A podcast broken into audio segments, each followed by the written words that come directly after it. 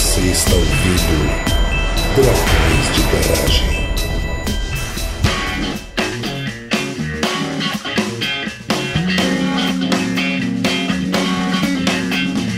Estamos começando mais um episódio do Dragões de Garagem, de Sorocaba, que é Marina, e pra mim, trabalho de campo é quando eu pego meu notebook e vou trabalhar na rede no quintal de casa. Invejinha. Aqui é o Cauê de Belém do Pará e campo é uma coisa que eu amo, mas ao mesmo tempo eu odeio por causa de todos os problemas que a gente vai contar aqui pra vocês.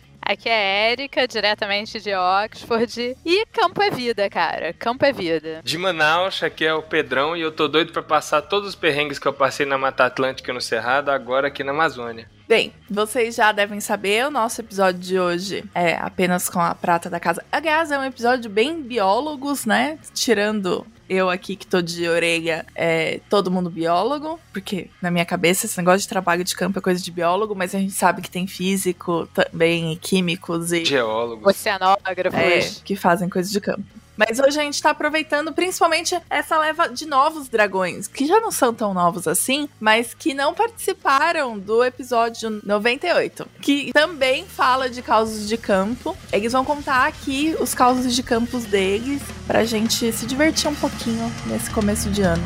Mas antes vamos pros recadinhos. O Dragões de Garagem agora é patrocinado pela Doppel Store, uma loja online com uma pegada científica e divertida. Estamos juntos de amigos divulgadores como o pessoal do Nunca Vi um Cientista, do Blablalogia e da leitura Obriga História, como as nossas camisetas exclusivas ao lado de diversas outras tão interessantes e bonitas. Acesse o site através do nosso link na postagem e adquira já a sua camiseta da Doppel Store. Ainda mantemos as nossas formas tradicionais de apoio no Catarse e no Patreon, além de que vocês nos ajudam muito divulgando o episódio para os amigos. Fiquem com o episódio. Muito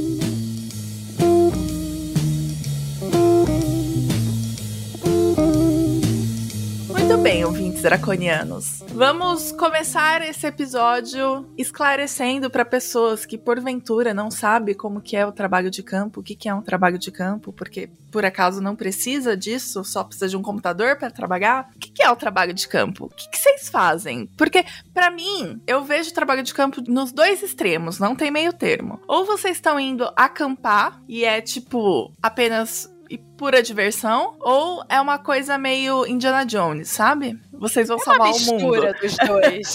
então, a gente pode ver o trabalho de campo como uma parte essencial de algumas áreas da ciência, né? Por exemplo, vamos pensar no cientista social. O cientista social vai coletar dados fazendo questionários, grupos focais, ou a gente pode pensar num astrônomo, né? Pensando agora na galera que viu o Don't Look Up. Você vai coletar dados vindo de telescópios, etc. No nosso caso, aliás, no meu caso, como ecóloga, né, não são todos ecólogos, não são todos biólogos, mas no meu caso, eu preciso de dados que venham diretamente da Amazônia, do chão, para eu poder fazer minhas análises. Tem ecólogos que fazem dados só usando imagem de satélite, por exemplo. Tem ecólogos que usam bancos de dados já pré-existentes. Vai variar de acordo com a disciplina e as perguntas de cada um. No meu caso, para as perguntas que eu estou respondendo, eu preciso ir lá e coletar esses dados. Você pensa num epidemiologista que precisa extrair sangue de um certo número de pessoas na população. Isso é o trabalho de campo do cara. O meu significa ir árvore no meio da Amazônia. Ah, ainda bem que você falou que é ir medir árvore no meio da Amazônia. Porque eu já tava pensando aqui em você com uma pranchetazinha indo fazer survey nas árvorezinhas da Amazônia e perguntar quantos anos ela tem. Eu troco essa ideia com elas, mas, cara, elas nunca me respondem. Eu acho que a gente não criou ainda uma relação assim, muito próxima. Não fez uma conexão, né? É, os sapinhos, o máximo que eles vão responder é um. Um. e eu não sei decifrar ainda. Poxa vida, Pedro, tanto tempo trabalhando com sapo. Pois é, tem que ver aí, tentar descobrir. Pior que é tanta espécie. Cada um vai ter uma língua diferente, né? Pois é. Também mexo com planta, elas também não me respondem. Mas é isso aí que a Erika falou, né? A gente tem que ir lá no lugar. No meu caso, eu tenho que coletar elas. Porque tem herbário, algumas amostras, mas nem sempre elas são suficientes, até porque eu preciso de material para DNA, de material para anatomia, de material para citogenética. Então eu preciso coletar tudo isso na planta in natura, né? Na planta lá viva. E além disso, eu tenho autorização para coletar muda para estudo. Então eu levo uma mudinha e planto lá no museu para poder acompanhar o desenvolvimento delas. Para fazer tudo isso, inclusive todo meu doutorado depende de trabalho de campo. Uhum. Então, Érica mede árvore, Cauê coleta muda e dados das plantinhas que estão na natureza e Pedrão rouba sapo. É, eu prefiro não comentar porque eu vou ser o carrasco aqui do episódio, porque eu estudo sistemática de anfíbios, né? Evolução, taxonomia, e aí eu vou pro mato e aí eu vou entrevistar os sapinhos, né? Eu pego meu microfone, não sei, a maioria da pessoa é jovem, mas não sei quem lembra do Costinha que o microfone descia e ele fazia! Aí esse microfone é um microfone unidirecional, né? Então eu consigo apontar pro sapinho, eu gravo muito bem onde ele tá cantando e o som que tá em volta pega bem mais baixo. Aí no sonograma, na hora que eu passo isso pro computador para analisar, eu consigo ver qual que é o som que o sapo que eu entrevistei, entre aspas, tava fazendo. Aí eu pego esse bicho, eu vou eutanasiar ele, seguindo todos os protocolos, com licença de coleta, obviamente. E aí eu vou depositar ele numa coleção. Eu estudo principalmente a genética dele, o canto, a morfologia externa, então quais são os calinhos que ele tem, os apêndices. Anfíbio tem muito isso, assim, né? Então, sei lá, tem um calo no metacarpo arredondado. Às vezes isso vai diferenciar ele de outra espécie. Uma protuberância mesmo. Uma protuberância. É tipo um tubérculo, digamos. Então, eu estudo basicamente isso. Aí vai ter gente que vai estudar anatomia interna, então tem muita gente que vai pegar esse bicho, vai fazer um processo que vai clarear os músculos para conseguir estudar os ossos. E aí vai ter gente que vai estudar a musculatura. Apesar de que os jovens aí que querem ser biólogos ou biólogos, apesar de que a gente sempre pensa, né, ah, tá no trabalho de campo tal, na verdade, isso é uma parte pequena do que a gente trabalha, mas é onde a gente coleta muitos dados para depois analisar. Então eu passo mais a maior parte do meu tempo na frente do computador, seja escrevendo ou analisando dado, mas eu passo também uma parte do ano, no caso dos meus bichos, como é cíclico, né? Eles têm uma temporada reprodutiva, eu passo uma parte do tempo no campo também coletando esses dados. É, eu acho que o meu caso é o mais diferente, né? Porque na verdade eu passo metade do tempo no campo e metade no computador. Eu passo seis meses por ano. Eu tenho uma equipe fixa, na verdade, né? Uma equipe que trabalha ao longo do ano inteiro. E eu tenho um coordenador de campo pra estar tá coordenando tudo quando eu não tô lá, mas eu passo seis meses porque a gente faz monitoramento. Eu falei medir árvore de um jeito bem amplo, mas na verdade a gente monitora toda a ciclagem do carbono na floresta, ou seja, de como o gás carbônico que é absorvido pela fotossíntese, como ele é alocado em diferentes partes da floresta, seja nas raízes, nos troncos, nos galhos, nos micro-organismos do solo. Então eu tenho mais 20 metodologias que a gente mede diariamente, de segunda a sábado, desde 2014 2014 até 2020, que a gente parou por causa da pandemia. Dependendo, a gente vai voltar esse ano. Então, na verdade, o meu trabalho exige que eu passe mais tempo no campo do que a maioria das pessoas. Porque a maioria das pessoas costuma fazer o que o Pedrão falou, né? Que é faz uma coleta pontual, traz aquilo para o laboratório e faz as análises e desenvolve os trabalhos. No meu caso, não, porque é monitoramento. Então, não é uma coleta pontual. Tem que ser contínuo. É contínuo, exatamente. Haja dado, hein? Haja HD aí. Pois é. Que tipo de dados que você coleta, Érica? Não vai fazer muito sentido eu falar, né? Porque são metodologias muito específicas, como, por exemplo, o crescimento mensal das árvores, que você usa o dendrômetro, que é tipo uma cinta com uma mola que você põe na árvore e você vê o quanto essa mola vai esticando. Então, pensa numa calça de grávida, né? Que tem aquele elástico que vai esticando. é isso, só que numa árvore. Então, você vê o quanto ela cresce mensalmente. Você tem uns tubos que você coloca no solo, você a cada três meses tira ele e separa todas as raízes que cresceram dentro desse tubo, porque é um tubo perfurado. Então, as raízes conseguem crescer. Então, você sabe o quanto que as árvores estão produzindo de raiz a cada três meses. Ou seja, o quanto de carbono está sendo alocado para aquilo, né? O crescimento da árvore com a cinta mesma coisa, quanto de carbono está sendo alocado para o tronco. Você mede quinzenalmente quantas folhas estão caindo das árvores. Isso é a produção de folha. Você mede a respiração do tronco das árvores, ou seja, o quanto de CO2 está sendo emitido pela respiração, já que, né, como todo organismo, as plantas respiram, então o quanto de CO2 está sendo emitido pela árvore. Então é uma série de metodologias e tem metodologias de outras pessoas que estão associadas a esse monitoramento, de outros alunos. Só que como minha equipe está constantemente no campo, a gente acaba incorporando essas outras metodologias, como por exemplo, a gente tem gravadores de campo que gravam 10 segundos a cada um minuto durante 24 horas, ou seja, a gente tem mais de 10 terabytes de dados do que a gente chama de soundscape, então da paisagem de alguns não sei muito bem como é que se fala isso. Então a gente sabe todos os sons da floresta, a gente grava 10 segundos a cada minuto. E isso pode ser usado, a galera de anfíbios usa muito, né, para identificar a espécie. A gente, no caso, usa isso para avifauna, né, para as aves, para trabalhar com as comunidades de aves. E a grande pergunta é como tudo isso, né, essa ciclagem de carbono ou a comunidade de aves, tem várias outras metodologias também, elas se diferenciam entre áreas conservadas e áreas que tiveram distúrbios antrópicos, distúrbios causados pelo ser humano, e daí a gente tem o número amostral de áreas permanentes de estudo que a gente trabalha.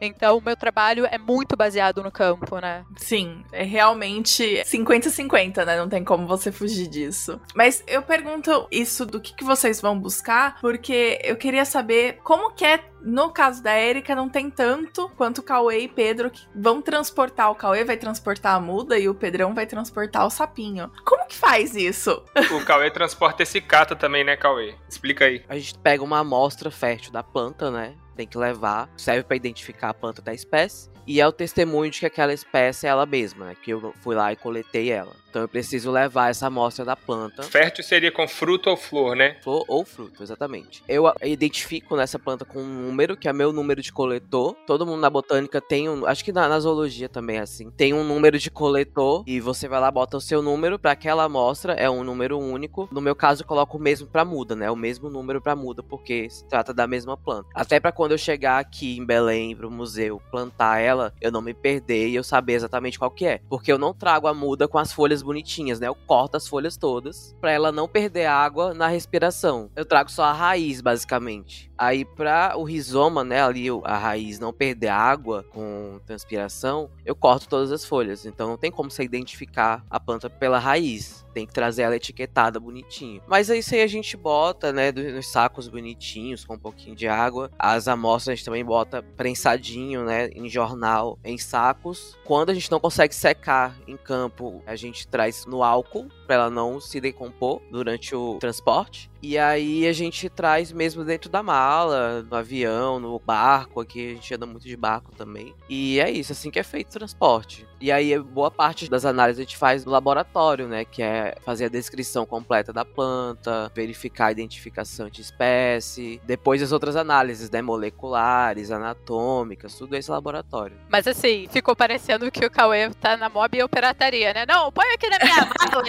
E daí eu trago aqui escondidinho. Não é bem assim, é só porque a lei mudou.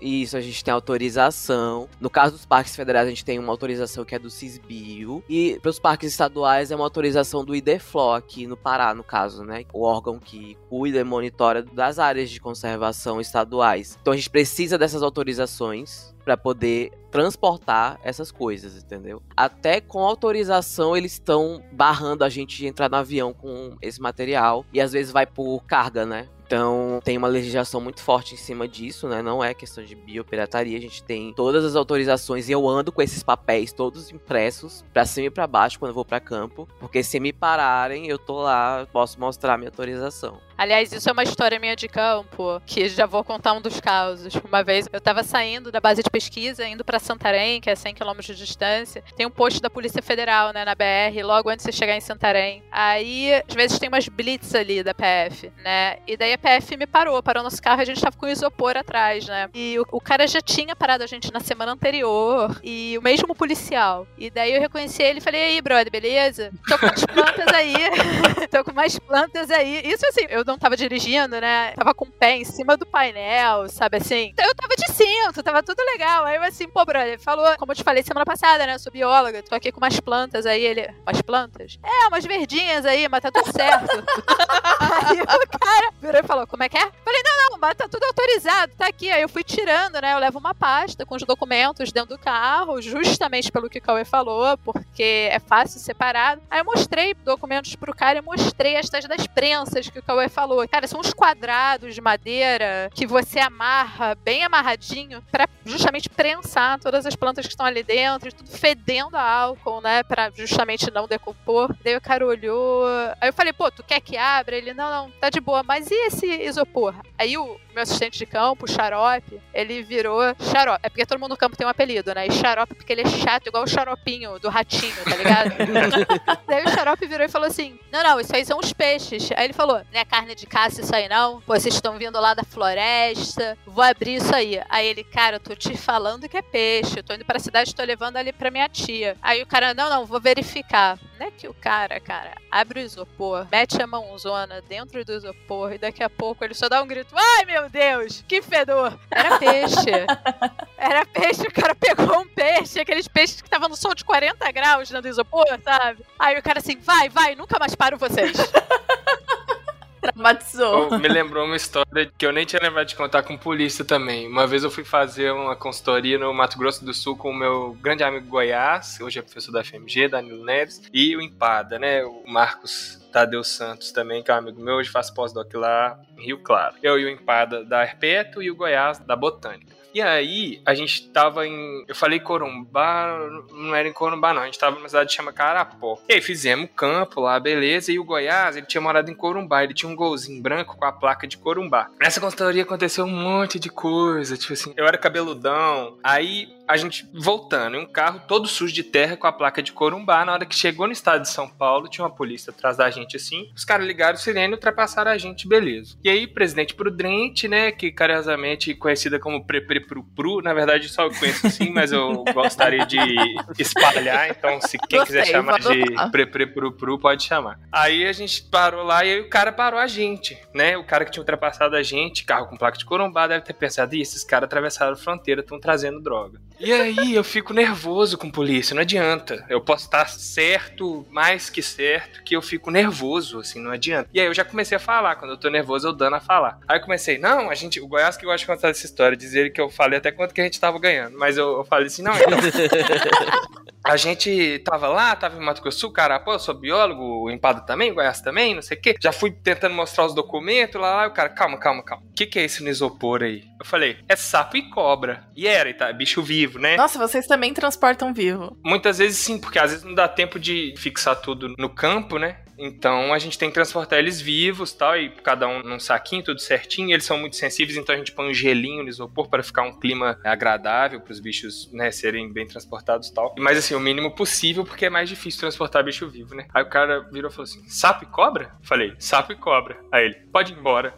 Aí fomos embora, o cara não abriu o isopor. Esse foi o dia que a gente podia ter transportado 5kg de cocaína, ter ficado rir, falado que era sapo e cobra, mas aí os caras nem abriram o Dando isopor. aí a dica, você. Não fala que foi o que falei, hein, gente. Cara, eu adoro as prioridades, né? Teve uma vez que eu tava no escritório de pesquisa da LBA em Santarém. Eu tava trabalhando de lá porque eu precisava de uma reunião, eu precisava de internet, não tinha internet na base de campo. Então eu tava na cidade esse dia. E nisso chegou o pessoal da própria LBA, todo mundo que eu conheço, os funcionários chegaram que tinham vindo do campo e todo mundo aos berros carregando um dos funcionários no colo, deitaram ele no colo assim nos ombros, deitaram ele no chão da LBA, ele berrando de dor. E aparentemente ele estava passando muito mal, ninguém entendia o que que era. E até chegar a ambulância ia demorar muito. Mas eles tinham uma maca lá, então botaram ele na maca, eu falei, cara, eu tô de Hilux, eu tô de caminhonete, né, que eu vim do campo, mete ele na caçamba e vai uma galera na caçamba segurando a maca, porque senão o freio Sim. vai ser filme de comédia,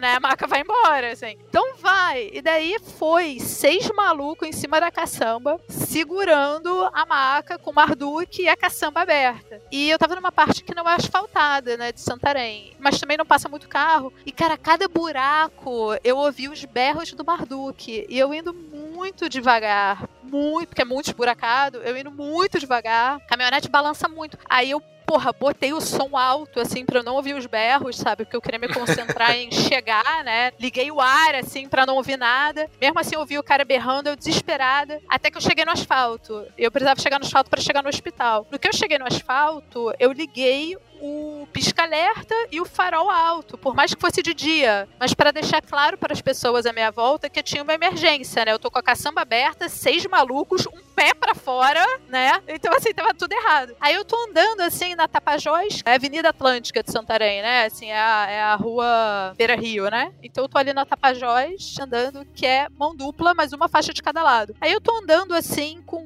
farol, pisca-alerta, tudo errado, aquelas coisas, aquele bando de homem ali atrás. Aí daqui a pouco vem a PM na contramão, me dá uma fechada assim do lado, o cara abre e vira e fala: Senhora, teu pisca-alerta tá ligado. Eu falei, irmão, tem um maluco morrendo aqui atrás. tipo, eu só tô indo pro hospital ali na frente, que o hospital era na mesma rua. Aí ele, ah, não, então vai tranquilo, vai com Deus, vai com Deus. Eu, oi? Tipo, tem seis malucos na minha caçamba, uma maca, uns pés pra fora.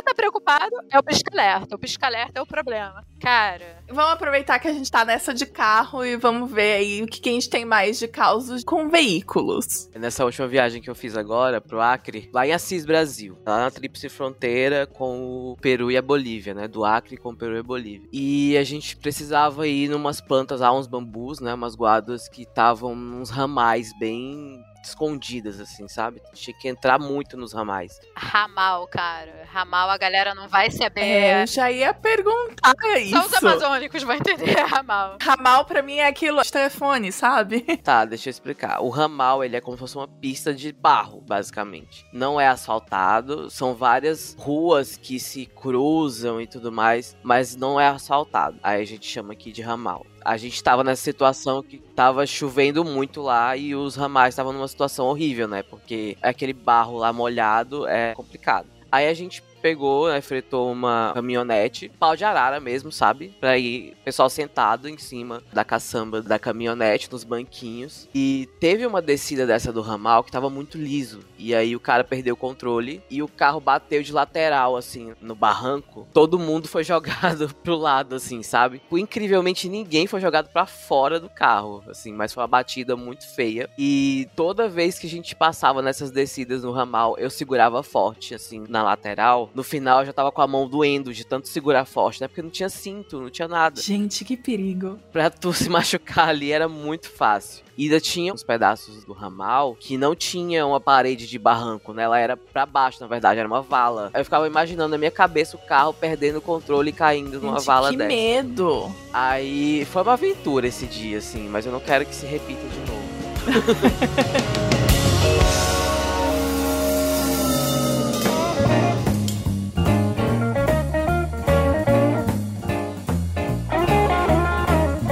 história eu acho que não é tão final feliz, assim. Eu tava com um carro que não tava freando direito, né? Aí um assistente de campo foi olhar assim e falou: pô, então, teu óleo de freio tá muito baixo. Olha aqui onde é a marca do mínimo. E olha aonde tá o seu óleo de freio. Cara, eu nem sabia que existia óleo de freio, né? Nossa. Aí.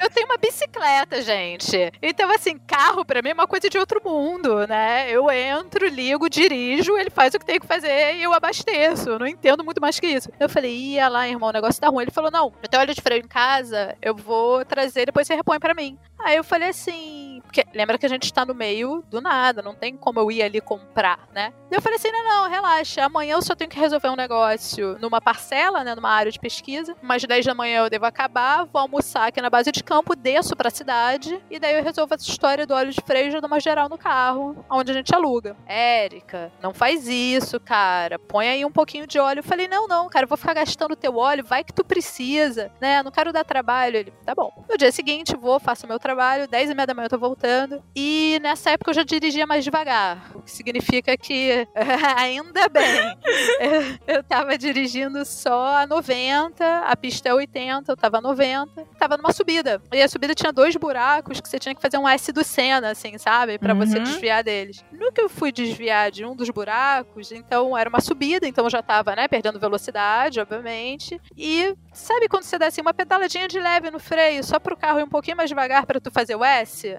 Só que o freio não deu essa freadinha. Então, quando eu tava virando o volante, o volante não ficou mais duro, ele ficou solto. Nossa. E ele foi todo na minha mão. Ele virou inteiramente pro lado. Aí o carro começou a dar 360 na pista. A gente deu três ou quatro voltas completas em 360 na pista. A sorte que não tava vindo nenhuma carreta de soja do outro lado, porque carreta não tem como parar, né? Porque se ela para, ela tomba. Então a carreta nunca para. A sorte é que não tava vindo nenhuma. A gente deu esses três, quatro 360 na pista e foi começar a subir do barranco. E a sorte é que eu fui muito bem treinada, que é o seguinte, cara, se teu carro perde o controle, você não encosta em nada, tu segura o volante, tu não pisa no freio, porque aí tu vai capotar, e você não quer capotar. Então você segura o volante e deixa o carro fazer o que ele tem que fazer, até quando você sentir que você tem um controle de novo, por isso que você tá ali com a mão no volante. Então deixei o carro virar ali, tô pensando, porra, que merda, né, esse negócio vai me deixar tonta.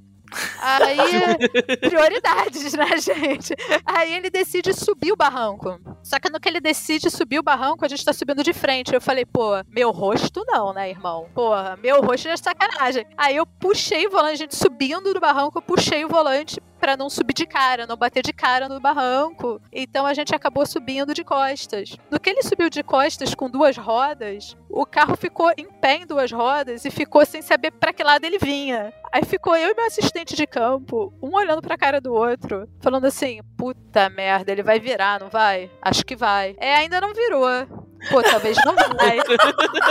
e o carro ali parado, entendeu? Acho que passou assim uns 10 anos. É uma coisa igual pandemia, sabe? Você ainda tá em 2020. É isso, a gente ali um tempo. Até que o carro, puf, tombou pro meu lado. Daí o carro tombou pro meu lado e a gente, puta merda, esse carro é pesadão pra gente desvirar, né? É. Bom, vamos sair, né? É, vamos. Mas, pô, o ar-condicionado tá tão bom aqui dentro. Isso o carro tombado, tá no meio da BR. E a gente assim, porra, é, o sol lá fora tá tenso, cara. Esse verão tá difícil, né? É, tá muito seco esse verão, tá muito seco. A gente, ai, tá bom, vamos sair, vai. Aí a gente foi sair. Aí ele saiu e pra abrir a porta. Cara, a porta é pesada pra cacete quando você tá de lado. Uhum. Até que ele conseguiu abrir a porta assim. Ele falou, pô, vem. Aí eu falei, beleza, vou. Aí eu tirei o cinto. No que eu tirei o cinto, eu pá! Eu caí na janela. Eu esqueci que eu tava flutuando, né?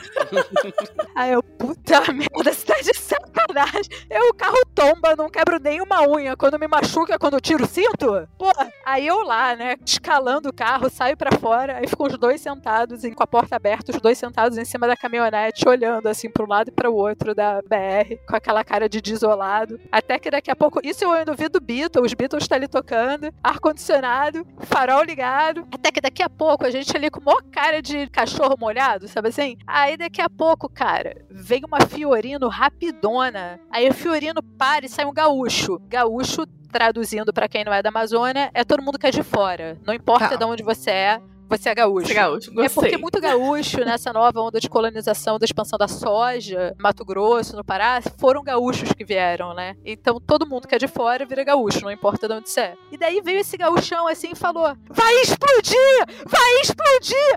Aí só dá o graveto e eu pulando de cima da caminhonete, desesperado, saindo correndo. Ele: Abre o carro, abre o carro! Abre como, irmão? Ele, pé de cabra! Eu assim, que pé de cabra, irmão? Eu tô no meio da BR. Aí ele abre o carro dele, tira o pé de cabra, abre o nosso capô, desconecta uns fios que eu não sei do que que são. Ele fala: Não, não, agora tá de boa, fica em paz. Ele entra no carro e vai embora. Meu Deus!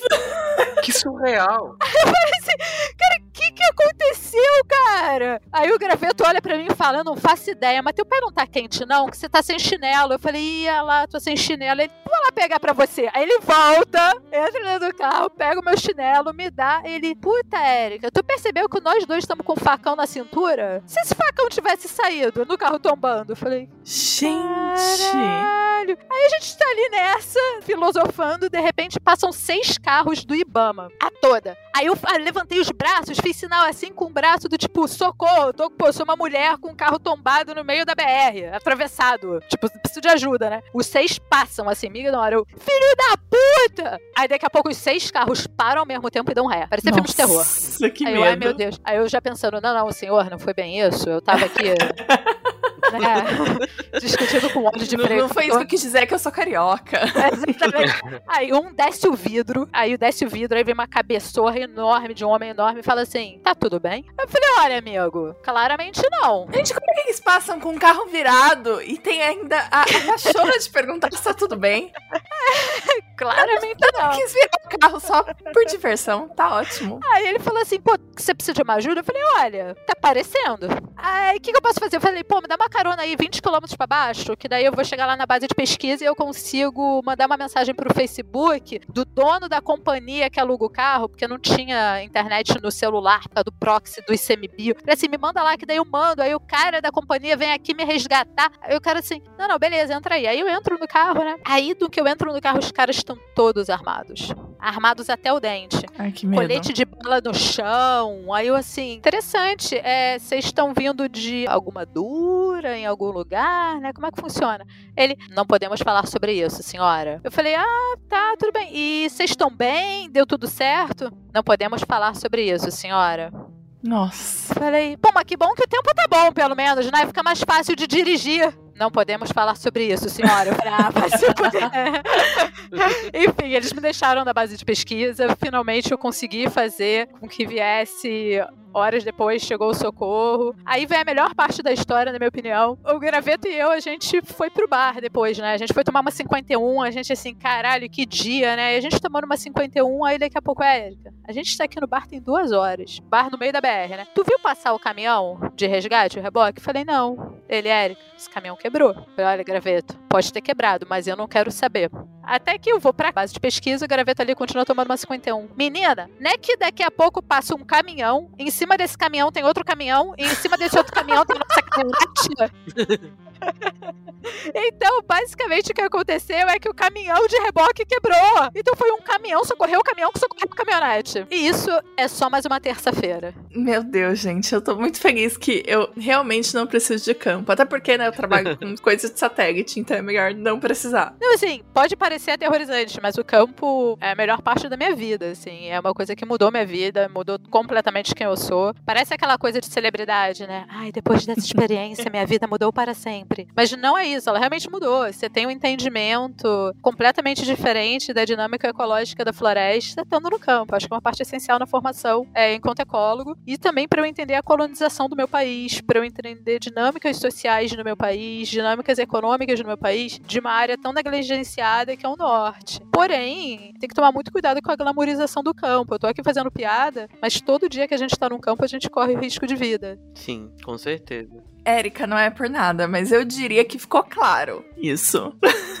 Pelo menos para mim ficou bem claro. É assustador o campo. Como a Erika falou, né? Não dá pra glamorizar, mas toda vez que eu vou para campo, eu volto sabendo de mais coisas, né? Sempre é uma novidade. Mesmo quando eu vou para campo no mesmo lugar que eu já fui antes. Parece que acontecem coisas diferentes e eu exploro áreas diferentes e eu aprendo mais, entendeu? Eu volto outro pesquisador do, toda vez que eu vou pro campo. Mas é como a Erika falou também, tem o seu risco, né? A gente tá correndo risco de vida, sim, toda vez que a gente vai para campo. Isso fica claro toda vez que a gente encontra rastro de onça, toda vez que a gente é cercado por porco do mato, toda vez que isso acontece, quando a gente tá no carro, o carro bate, vira, capota, toda vez que isso acontece, a gente fica claro pra gente que a gente tá em situação em que a gente tá correndo risco de vida, né? E a gente fica se perguntando o que que é feito, até leva pro lado de, quando eu sofri um acidente no campo, né? O que que é feito feito pra gente, enquanto pesquisador aqui no Brasil, para ter essa segurança, segurança trabalhista mesmo, sabe, em campos. Que quando eu sofri meu acidente em campo, eu não tive nada, assim, eu não tive direito, eu não tive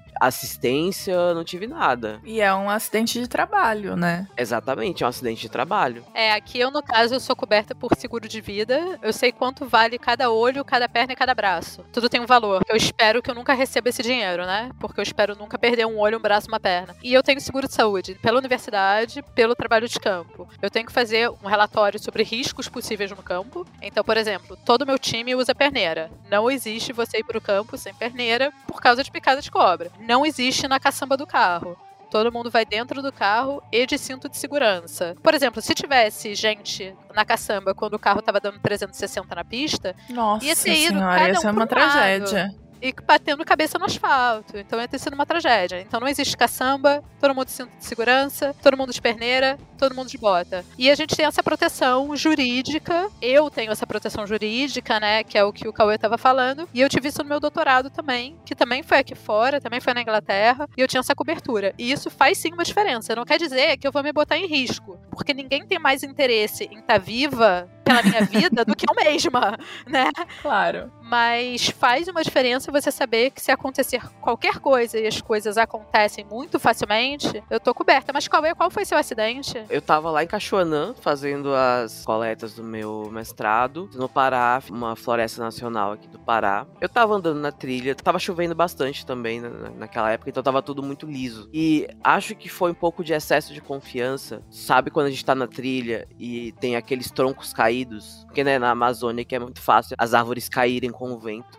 Porque as raízes não são tão profundas, então elas ficam caídas na trilha. Tinham duas árvores caídas. O meu assistente de campo, ele passou por um tronco, desceu, passou por outro, desceu. Eu fui passar de um tronco pro outro de uma vez. É o que a gente fala, né? Quando a gente tá naquele excesso de confiança, ah, não vai acontecer nada. Aconteceu. Eu escorreguei, minha perna caiu de mau jeito no chão e eu arrebentei dois ligamentos do joelho e lesionei o menisco. Você tava a quantos quilômetros da base de campo? Eu tava a dois quilômetros da base de campo. Cara, isso não parece nada pra quem tá no asfalto. Isso no mato é muito longe. E com o ligamento ferrado, né? É, só que aí no caso, o chefe de campo de Cachoanã achou a gente lá. Ele ficou lá comigo enquanto o mateiro foi na base buscar uma maca e gente pra me buscar. E aí foi assim, quase duas horas pra me tirar de dentro da floresta com maca, né? Porque é aquela coisa. A trilha não- ela não é limpinha, é cheia de tronco caído.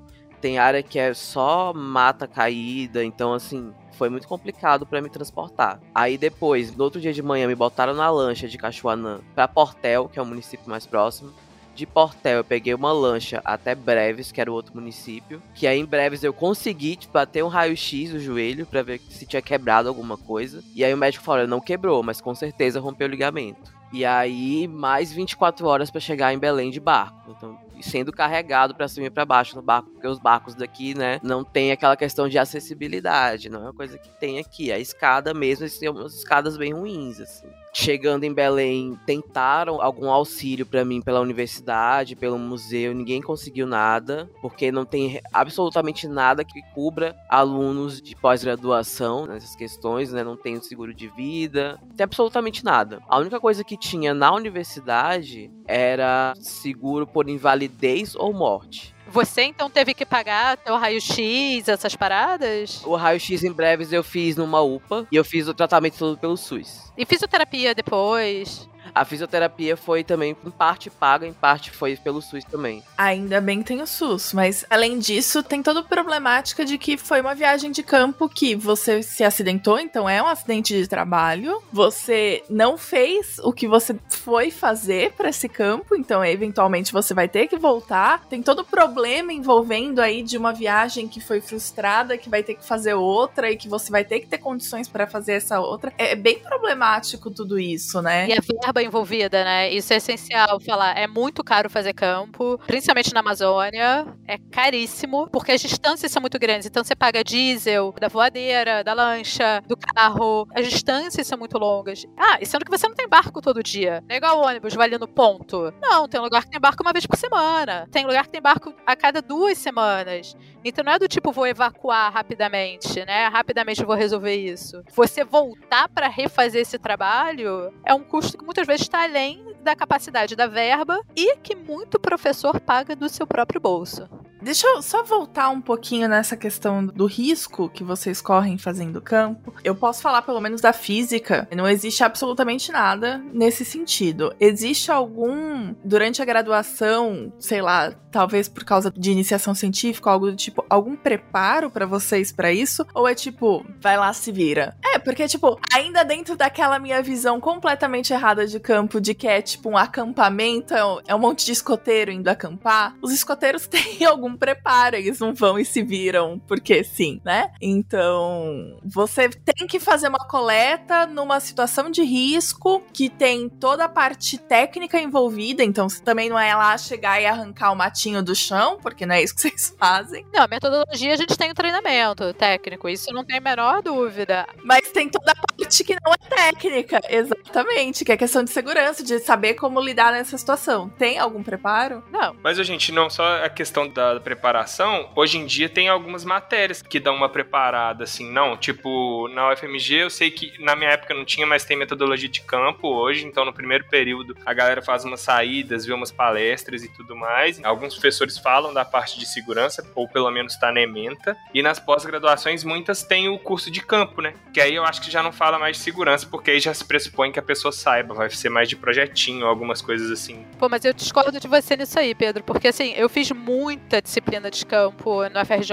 né? A gente era muito baseado em campo a nossa formação. Então, metodologia, show. Agora, uma coisa é você tá indo com a tua turminha da faculdade para um lugar super playboy na Mata Atlântica, que você tá a meia horinha do hospital fazendo a sua pesquisa. Outra coisa é você tá coordenando 20 cabras no meio do nada, na Amazônia, sozinha, quando o teu hospital mais perto é 100 quilômetros e não tem nem médico. Então você não é preparado para essas situações extremas. Uma coisa é a parte técnica, que eu acho que a gente é extremamente bem preparado. É, agora, outra coisa é a parte de gerenciamento humano, que a gente não tem essa preparação e é uma das coisas mais difíceis do campo é você gerenciar outras pessoas, gerenciar homens de uma cultura extremamente machista. E eu posso contar vários casos de sexismo, já que eu sou mulher, né? Né? E você gerenciar tudo isso em pessoas de uma cultura muito diferente da sua, né? Que é o caso quando eu, como sudestina, vou pro norte. É completamente diferente e como a segurança é percebida também é muito diferente.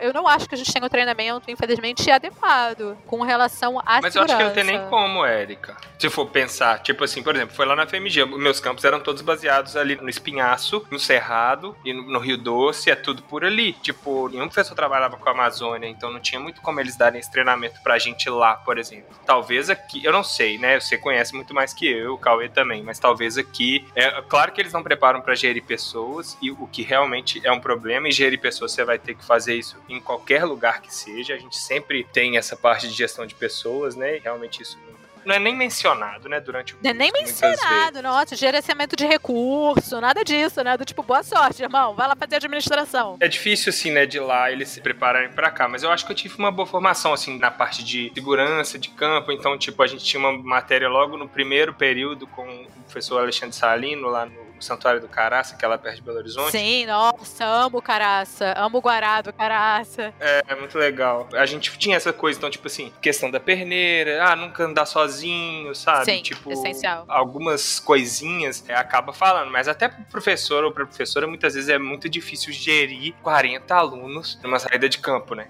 Sim. É, e uma coisa que eu, eu, não vou passar pano, mas que eu entendo que é difícil, é que eu vejo aqui fora uma discussão muito grande dos ecólogos tropicais, como eu, das mulheres falando que foram muito pouco preparadas para o sexismo. Só que assim, como homem, vocês não necessariamente vão perceber o sexismo. E não necessariamente vão ver, porque vocês não sofrem com eles. Eu não tô falando de coisas absurdas, né?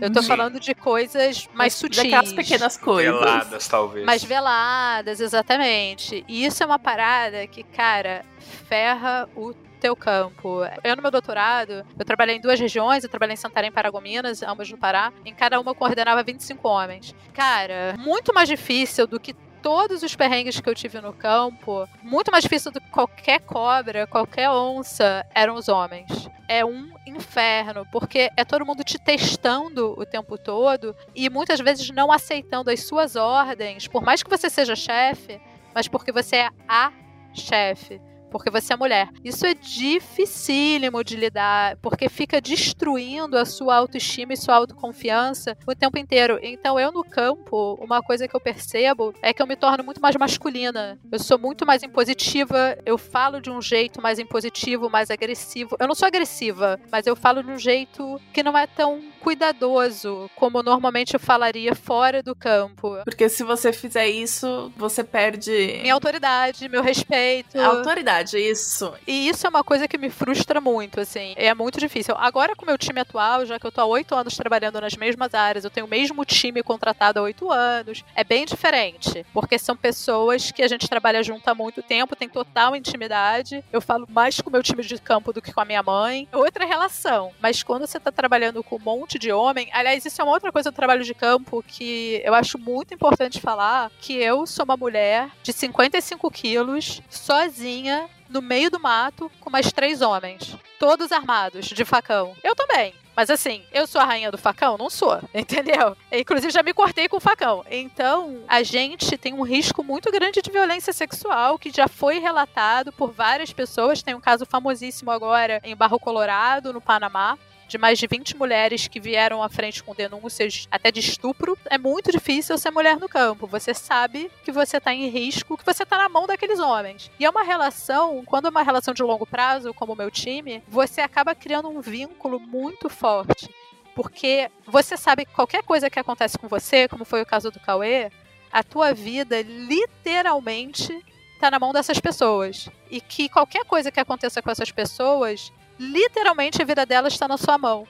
Então você cria uma ligação, um vínculo. Um vínculo de confiança muito forte, né? Muito forte. Eu finalmente entendi filme americano sobre soldado. O soldado que é lá super fiel ao seu companheiro ali, aquela coisa, ou então de policial, que você tem o parceiro, aquela ligação super forte que a gente sempre via. Eu ficava assim, gente, mas como? Eu finalmente entendi, porque o que liga você não é o seu trabalho, é simplesmente a sua vida. E já teve várias situações de ter a vida em risco e que um salvou a vida do outro. É uma relação que eu não sei explicar, assim, é muito profunda emocionalmente, sabe? Você saber que a sua vida tá na mão de outras pessoas. E acho que até mais uma relação de intimidade também. Nem precisa chegar nesse ponto, né? Eu fiz muito campo, a maioria dos campos da minha vida foi na Mata Atlântica, Cerrado, Campo Rupestre e tal. Então são lugares mais tranquilos, mais perto do hospital ou de alguma cidade, alguma coisa assim, né? Mas você tá com 20 dias na mesma pessoa, comendo a mesma coisa, indo no banheiro, dormindo, muitas vezes no mesmo quarto tal, você cria uma relação de intimidade que a pessoa tem que ser muito gente boa, entendeu? Eu prefiro ir no campo com uma pessoa, tipo assim, ou oh, não tem tanta experiência, mas eu sei que a pessoa é de boa, então, tipo, não vai ficar exigindo nada, tal, do que ir com uma pessoa super experiente que é chata e vai ficar falando assim, ah, eu não quero comer isso, ah, eu não quero fazer isso, não quero fazer aquilo, entendeu? Então, eu prezo muito mais uma pessoa pessoa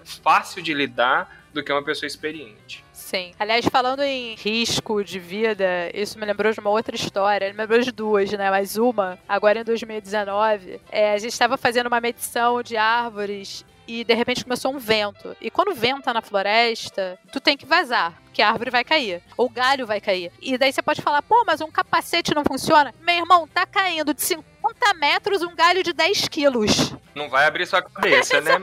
Mas sua coluna talvez vá pro saco. Você vai morrer. Não tem outra. Não tem isso. O capacete não vai fazer nada. Não é um galinho. Tem 10 quilos, 50 quilos que é na tua cabeça. Aí começou a ventar. A gente já tava no final do campo. Aí eu falei para dois assistentes. Virei e falei assim: vaza, vai pro carro, já deixa o carro ligado. Que a gente tava perto, assim, da saída da floresta. Falei, só vou acabar aqui que faltam só 20 árvores. No que a gente acabou, a gente tava saindo. Tava eu, mais uma aluna, um assistente de campo. A gente saindo varado, assim, né? Aí daqui a pouco, a 5 metros da gente, caiu uma árvore.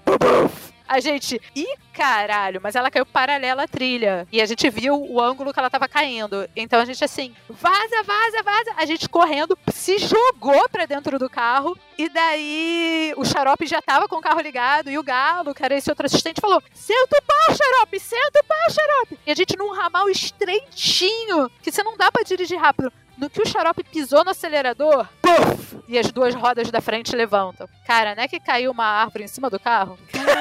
Caralho! daí, no final de semana, eu tava indo pra cidade, e daí eu passei no lugar de aluguel de carro. Aí eu falei assim, pô, Adolfo, que é o dono, né, da locadora, adoro ele. Eu falei, pô, cara, eu dei uma amassadinha aí no carro, dei uma amassadinha aqui na quina aqui da cabine e mais ali na caçamba. Ele, pô, Como é que tu fez isso? Eu, pô, Adolfo, deixa eu te mostrar. Ele foi olhar o carro ele caiu uma árvore, não caiu? eu achei tão engraçado que assim, a naturalidade. Né? Porque se eu falasse isso no Rio de Janeiro, a pessoa ia falar, gente, como você tem, assim, o buraco arredondado, né? Ele, assim, foi árvore. Eu falei, pois é, brother. Ele, e aí, vocês estão bem? Eu falei, não, não, tá todo mundo de boa. A gente tava de cinto, né, e tal. Só o carro levantou um pouquinho, mas tá tudo certo. A árvore sempre tem na estrada também, né? Uma vez eu tava no norte de Minas, com esse mesmo amigo meu, Goiás, né? E a gente tava lá tal, e caiu uma árvore, né? E a gente, ixi, não vai dar pra passar. A gente tinha dois facão e começamos lá. E você acha que você é o rei do facão, né? Não, Tô super acostumado tal. Aí, tipo assim, tal, tal, tal, e não conseguia de jeito nenhum. Aí para um carro, tem um cara olhando, ele falou assim: Você me empresta seu facão? Eu falei, empresto. Eu achando que eu era o rei do facão, o cara fez plof, plof, plof, plof, plof, plof, cortou a árvore inteira, tirou a árvore inteira e passou. Eu falei, nossa senhora, realmente talvez não saiba manejar, né? Ô, Érica, Rapidinho, não é só porque, assim, é porque você falou, não tem nem jeito, é porque foi essas árvores mais fininhas, né? Não é árvore de Amazônia, não, que tipo É, assim. eu percebi. Ela, É. ela vai rir do facão, né? É, não, então, a gente anda com motosserra no carro. Só nota Nossa. certa mesmo. É por isso que você falou facão, eu tava. Não. Não, não é árvore pequena. É, a gente tem licença de motosserra, a gente anda com a motosserra no carro. Porque cai uma árvore gigantesca no meio da estrada, tipo, você olha e você fala. Só que tem um problema, né? Quando ela passa em cima de um fio de eletricidade, aí você não vai cortar, aí você fica olhando, né? Você fala, é, tá, agora. Agora fudeu. Mas é, a história que eu tenho, que é talvez a história mais tensa do campo, e é uma história. que é uma dessas histórias que muda a sua vida, foi que no meu doutorado tinha cinco times de campo, né? Constantemente no campo. Eu tava com um e os outros quatro estavam com outros coordenadores, mas eu coordenava os cinco. E eu tinha ido pra uma trilha longe pra cacete, eram sete quilômetros de mato, o negócio demora duas horas pra chegar. Enfim, trabalhei o dia inteiro. Aí eu lembro que a gente demora mais uns 40 minutos até chegar na base de campo, chegou, e todo mundo que morava na base de campo e trabalhava lá tava trabalhando pra mim. Então eu sempre chegava e falava, e aí galera, beleza, não sei o que, levantava a mão assim, né, pra dar aquele oi. Ninguém olhou pra minha cara. Todo mundo olhou pro chão. Aí eu falei, galera tá puta comigo. Não sei o que aconteceu, porque eu tô o dia inteiro no mato. Só sei que eu tô com fome, que eu tinha comido um melão o dia inteiro, uma fatia de melão. Eu falei assim, cara, pois é. Aí eu falei assim, vou ali no meu quarto que eu tinha um sanduíche de queijo. Eu falei assim, vou lá. E era bom, porque o negócio é tão quente que esse sanduíche de queijo ele derretia naturalmente. era ótimo. Aí já fazia um queijo quente natural. Aí eu falei assim, né, diminuir as minhas emissões. Eu não precisava usar a sanduicheira, né? Então já foi ótimo. Aí eu ali abri, eu lembro eu tirando o papel toalha pra dar a primeira mordida, batem na minha porta. Era um dos assistentes de campo, o apelido dele é Nego, né? E o Nego entra. Ele, pô, Erika, preciso falar com você. Aquelas palavras mágicas que você sabe, né, que vai vir merda. Aí eu dei a primeira mordida e falei, senta aí, Nego, entra aí. Ele, então, xarope foi picado de cobra. Oi? Aí ele, pois é, ele tá no hospital em Santarém. Eu, oi? Ele é, isso foi lá pelas 11 da manhã. Isso são 6 da tarde. Eu, oi? Ele é. Aí eu falei, beleza, a gente vai pra Santarém agora. O que que aconteceu? Que eu fui descobrir depois. Eles estavam fazendo um levantamento de madeira morta, que é a madeira que cai, né? Que a gente quer saber essa produção de madeira, para saber as emissões vindas dessas madeiras e tal. E ele tava medindo uma árvore caída. Até que ele sentiu uma coisa na cabeça, aqui na parte de trás da cabeça. E daí ele falou: Puta que pariu, é caba. Caba é vespa, né? E ele assim, caceta, cara, onde é que tá o ninho dessa bosta? Aí ele tirou o facão, né, da cintura pra quebrar o ninho. No que ele tá levantando, tirando o facão e levantando, a visão dele ficou distorcida. Ele, puta, não é que não é caba, é cobra? Mano, ainda bem que eu tô sentada, porque minha perna tá amolecendo, só de ouvir. Aí ele viu a cobra, era uma cobra arborícola. Ele, porra, filha da puta, cara. Eu não tinha visto ela porque ela é verde, no meio do mato verde, que saco. Aí ele deu com o facão na cobra. Aí a gente tem uns sacos, tipo uns sacos de batata gigante, né? Aí ele botou a cobra dentro do saco, deu um berro, que a gente dá um berro assim no campo, né? A gente normalmente se comunica assim. "Uh!", Que é bem agudo, então as pessoas conseguem te localizar onde você tá, né? Pelo som. E daí todo mundo veio e ele falou: pô, brother, fui picado na cabeça. A cobra tá aqui dentro do saco. Aí todo mundo. Ih, caralho. Nisso ele começou a sangrar pela cabeça. Aí ele é, eu acho que eu tenho que ir no hospital. Aí todo mundo, vamos carregar, vamos agora, não sei o quê. Aí vão carregando ele pro carro e tinha que pular um monte de árvore, igual a história do Cauê. Mas conseguiram carregar, o xarope é pequeno, né? Conseguiram carregar e tal. Aí chegou no carro, quem vai dirigir? Porque o xarope é motorista. O outro menino que sabia dirigir tinha capotado um carro um mês antes, ele é super nervoso. E falaram, ele não vai dirigir. Aí tinha um maluco que tava aprendendo a dirigir, ele conseguia chegar na segunda marcha. Falaram, é você. Você vai, de segundona até chegar no asfalto. Aí foi, Aí, depois de uns 40 minutos, chegaram no asfalto e nisso o xarope já tava sangrando por todas as feridinhas que a gente tem no corpo. Porque quando você trabalha no campo, você fica cheio de arranhão, né? Cheio de picada. Tudo abriu, tudo sangrando. E ele começou a sangrar e a cabeça dele tava sendo uns líquidos meio estranhos, assim. Então o corpo dele todo sangrando, ele tentando apagar, a galera dando uns tapas na cara dele. Aí chegou no asfalto, largaram o menino nervoso e falaram: avisa a família e avisa na base de campo. Dá um jeito de chegar lá. Largaram no asfalto, pegaram, foram pra cidade, entre aspas, mais perto, que é Belterra.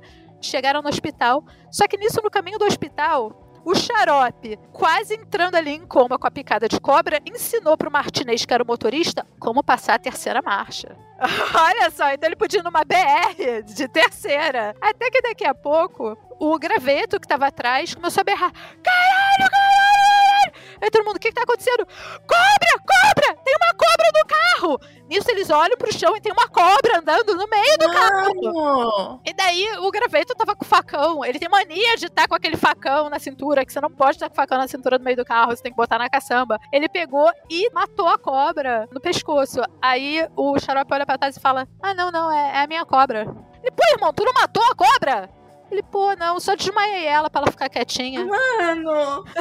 Gente, assim, aí, aí- aí chegaram no hospital de Belterra, e aí é que entra várias coisas que eu falo que você aprende muito, né, sobre dinâmicas sociais e econômicas. Essa galera é da colônia, né, essa galera é da parte rural, e existe um preconceito da galera da cidade com a galera da parte rural, ninguém é branco. Eles chegaram no hospital e falaram: ele foi picado de cobra, ele tem que receber o soro. E o xarope falou: ó, já trabalhei com o Butantan, isso aqui é uma jararaca. Ela não parece, porque ela é verde, mas ela é uma botrops, eu preciso de soro botrópico. Aí olharam pra ele, aquele cara ali com a maior cara de colono, semi-analfabeto, falaram: vou olhar no livro. Ele, cara, eu trabalhei com o Butantan, tô te falando, isso aqui é uma comboia, eu preciso de soro de comboia. Senhor, senhor, vamos olhar no livro. As enfermeiras estão olhando no livro, o coração dele parou. Injetaram adrenalina direto no coração, ele voltou à vida.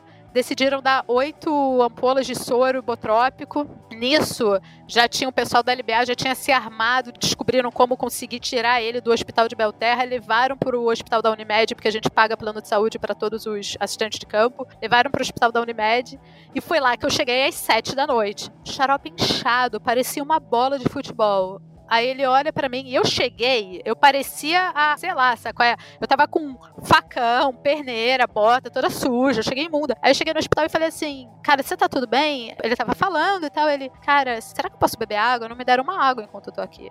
Eu, como é que é? Aí eu fui direto na recepção e falei, quem é o médico dele? O fulano de tal. Falei, e o fulano de tal já viu ele? Não. Falei, por que não? Porque ele tá na sala dele. Falei, onde é que é a sala dele? Ali. Falei, tá bom. Bati na porta e fui entrando. Senhora, a senhora não pode fazer isso. Falei, querida, o que não pode, meu assistente tá ali. Meu assistente tá aqui há quatro horas nesse hospital que eu tô pagando e ele até agora não foi atendido. Então a senhora fica sentada que eu vou falar com esse médico. Aí eu fui, entrei e falei. Carioca é maravilhoso. Falei, o senhor se levanta daqui agora e vai atender meu assistente de campo. E eu com facão, detalhe, né? Aí o cara levanta, assim, meio perdido. Aí ele atende. Ele fala: Olha, então, ele veio pra cá sem o prontuário. A gente não sabe quantas ampolas ele tomou. Meu Deus. E a cobra ficou em Belterra. Então eu não posso receitar nada pra ele sem a cobra e sem o prontuário. Porque você não pode dar soro pra outra cobra. Eu falei assim, beleza, eu vou pra Belterra, mas o senhor vai estar aqui. Pra quando eu voltar, eu quero que o senhor escreva direitinho tudo que ele precisa pra ele tomar. Esse menino não tomou um copo d'água, não comeu, ele vai ser servido agora. E aliás, eu quero que toda a família dele que tá aqui com ele também seja servida. Ele, tá bom, senhora, faremos isso. Pois bem, vamos até Belterra, pegamos o prontuário, pegamos a cobra. Aí chega a cobra, uma garrafa de Coca-Cola, dois litros no álcool. Aí ele assim, pois é, mas eu não sei identificar cobra. Falei, o senhor Ah, não poderia ter dito isso antes? Nossa senhora. Tudo bem, eu arranjo um herpetólogo aqui que eu conhecia, que é o que trabalhou no Butantan. Ele vai lá meia-noite já, chega, aí pega e fala: é uma Botrops bilineata. Isso porque o xarope já tinha falado que era uma Botrops. Ah, precisamos então de mais quatro ampolas, mas senhora, não temos quatro ampolas aqui. Eu falei, meu cara, você tá de sacanagem, né? Você só pode estar de sacanagem. Como é que você não me avisa isso antes? Só tem no hospital regional, que é SUS. Falei, beleza. O senhor faz agora, então, um pedido que eu vou tirar dos quatro ampolas. E tiramos, ele tomou, ele melhorou. E hoje em dia o xarope continua trabalhando comigo, isso foi em 2010, a gente tá em 2022, continua trabalhando comigo, tá ótimo de saúde, foi a terceira picada dele de jararaca, tá ótimo. Mas a, a grande questão da história é que é muito interessante como eu sou tratada, como branca, classe média, e como meu assistente de campo, pobre, colono, descendente de cearense, no meio de um assentamento na Amazônia, como ele é tratado como invisível. A pessoa estava quatro horas picada de cobra e não foi atendida no hospital particular. Ele estava na emergência, ele estava num quarto de emergência, mas ele não tinha sido visto. Não tinha oferecido um copo d'água. E eu cheguei e daí o mundo muda. Aí eu virei pra recepcionista e falei: Agora a senhora vai me arranjar um banheiro? Porque olha como é que eu tô, eu preciso tomar um banho. Elas, claro, senhora, eu vou te dar o meu melhor quarto. Eu tomei um banho no hospital, mudei, eu fazia o que eu queria. Agora, o meu assistente tá morrendo, ele não, ele não tem direito a nada. E essas dinâmicas sociais são uma parte do campo que eu acho muito engrandecedoras como pessoalmente e principalmente como sudestina, como branca, como uma pessoa privilegiada. Eu acho que muda muito a tua visão de mundo e de Brasil. Mas gente, a história é boa, ele tá bem, ele tá ótimo. Eu ainda tô assustada. E eu confesso que eu fico assustada com você falando, ah, a terceira picada de cobra na maior naturalidade.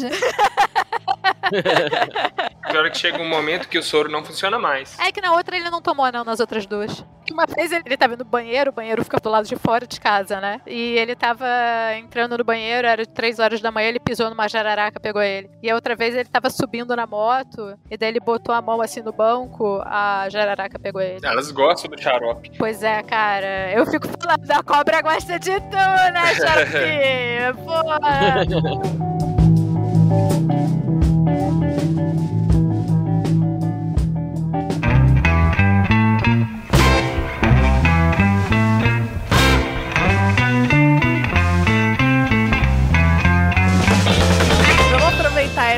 de animais aí e ver o que mais temos de histórias envolvendo animais, só pra eu ficar mais assustada. O Pedrão tem umas boas, né? O que eu acho mais legal de ser herpetólogo é que a gente trabalha com répteis e anfíbios. Eu não trabalho com répteis, eu trabalho só com anfíbios, mas em teoria eu trabalho com répteis e anfíbios. E aí, geralmente, eu chego nos lugares, né, a galera fala assim, cuidado com cobra. Eu falo, não, eu gostaria de ver uma cobra.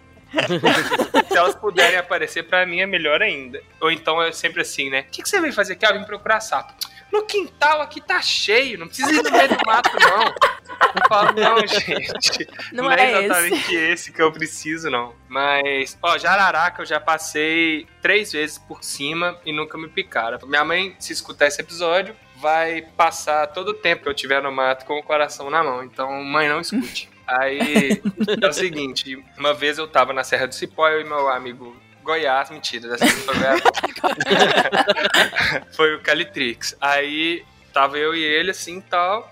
E aí eu trabalhei com um gênerozinho de rã pequenininho que chama adenômera, que é até inclusive aqui em Manaus, cara, qualquer terreno baldio que tem aqui, na verdade qualquer graminha de calçada esse bicho canta. E no sudeste ele é bem mais raro, na Serra do Cipó então, tipo assim, é bem mais raro, são outras espécies e tal, mas enfim. Aí eu sempre fazia assim, sentava, gravava o bicho e ia depois procurar, porque como é um bicho que tem menos de 20 milímetros, às vezes é muito chato procurar, principalmente no meio do capim. E aí na época eu fumava cigarro de palha e tal, eu sempre fazia isso, sentava, colocava para gravar, acendia o cigarrinho, ficava esperando, porque se você tiver desconfortável, muito cedo eu descobri isso. Quanto mais desconfortável você tá, menos paciência você tem pra achar o bicho. Então eu sempre tava assim, o mais tranquilo possível. E aí eu fui sentar, no que eu fui sentar, da minha visão periférica, sai um bicho debaixo de mim. Na hora que eu olho, uma jararaca gigantesca sai debaixo de mim. Eu sentei assim, de perna cruzada, e o bicho saiu debaixo de mim. Eu falei, cara, se eu tivesse 10 centímetros pro lado, 5 centímetros pro lado, eu tinha sentado em cima dela, ela tinha picado minha bunda.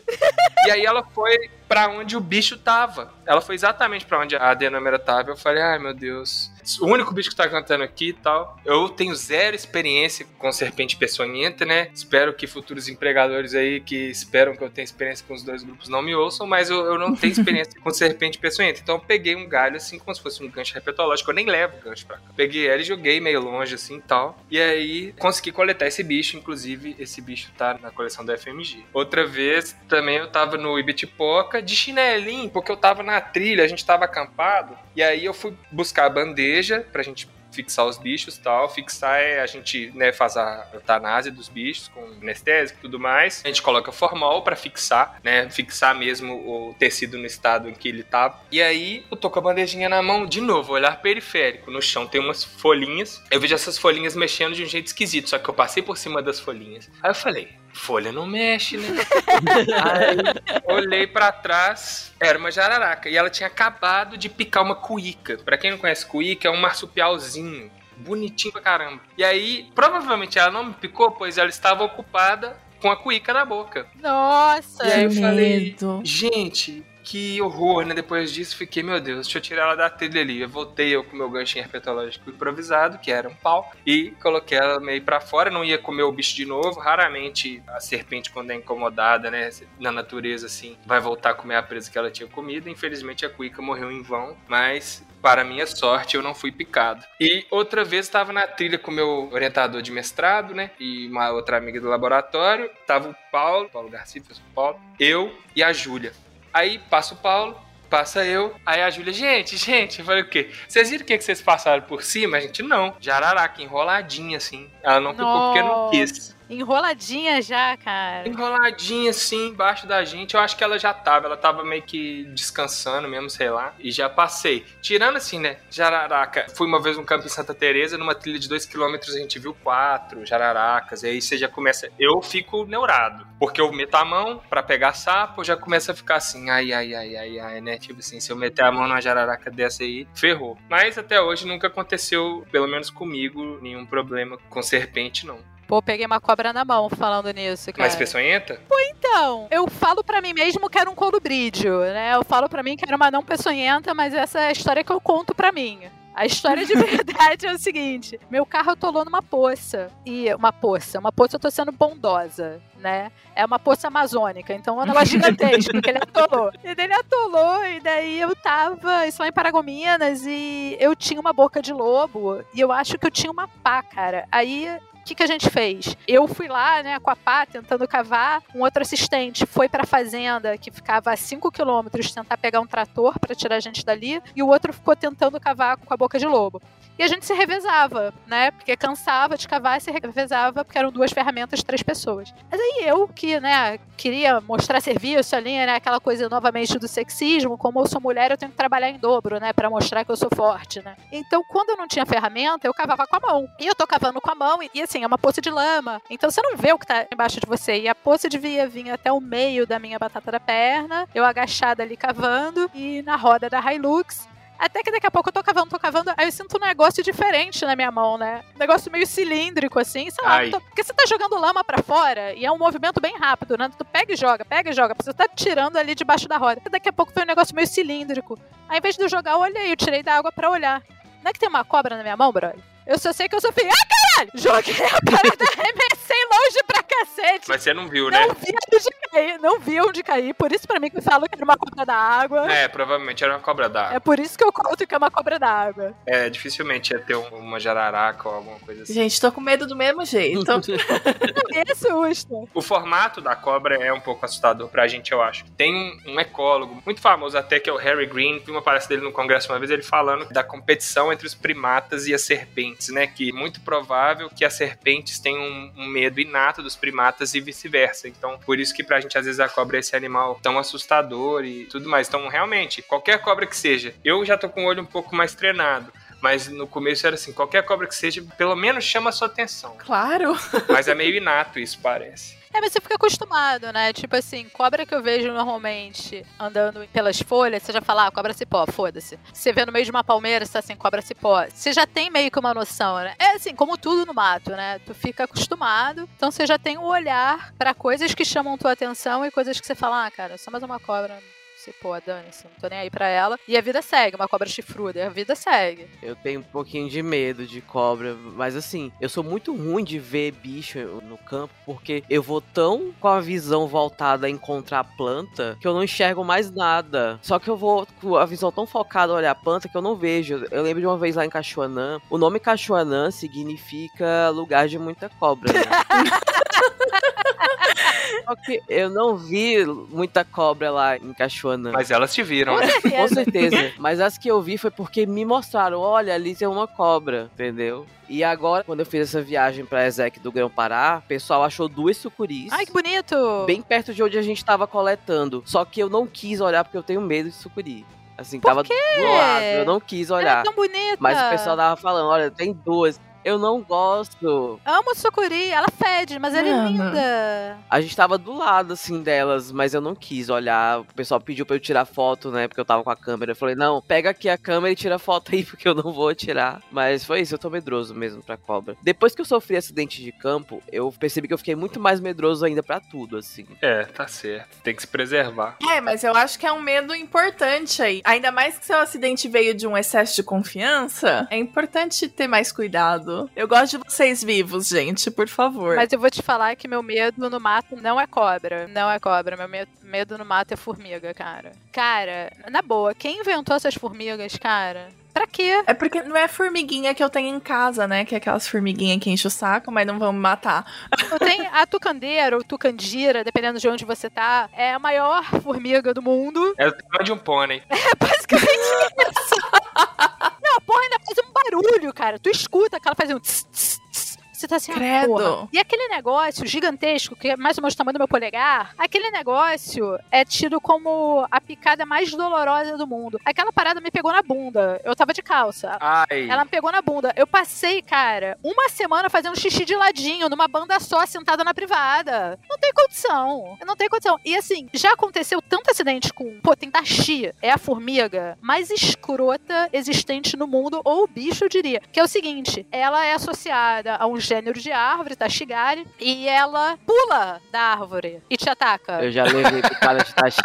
Dói demais. Aham, tipo boneco assassino. Olha, acho que foi o Wilson, recentemente falecido, que se eu não me engano de- descobriu esse efeito paraquedas dela. Então, medir taxi, você toma banho de taxi, e é a parada mais dolorosa que tem, porque são várias pelo corpo todo. Dói muito, cara, dói muito. E a chance de eu levar picada de formiga é 100 vezes maior da chance de eu levar uma picada de cobra, sendo que eu vejo cobra todo dia. Só que a formiga eu vejo muitas todo dia. Então, o meu medo gigante. Teve uma vez que eu tava medindo uma árvore, a árvore quebrou em cima de mim, caiu toda em cima de mim. Ela tava podre, né? E, cara, ela caiu porque ela era um grande formigueiro. No- Nossa que senhora, que perigo. Eu só comecei a berrar. Vaza, vaza, vaza! Geral saiu correndo e eu tirando a roupa. Sendo que eu só trabalho com homem, né? E eu tirando a roupa no meio do mato. Só que assim, tirar a blusa tá fácil. Agora, como é que tu vai tirar a bota, que é um negócio Né? que tem 800 mil cardápios, a perneira e a calça? Até eu tirar a calça, ela já tava dentro da calcinha, cara. Ai, que horror. Isso tá assim, ah, vamos botar aqui uma boundary aqui pra gente, né? Lá você não chega, vamos se respeitar um pouquinho. E, cara, você tá pegando a tua bunda, abrindo e dando tabefe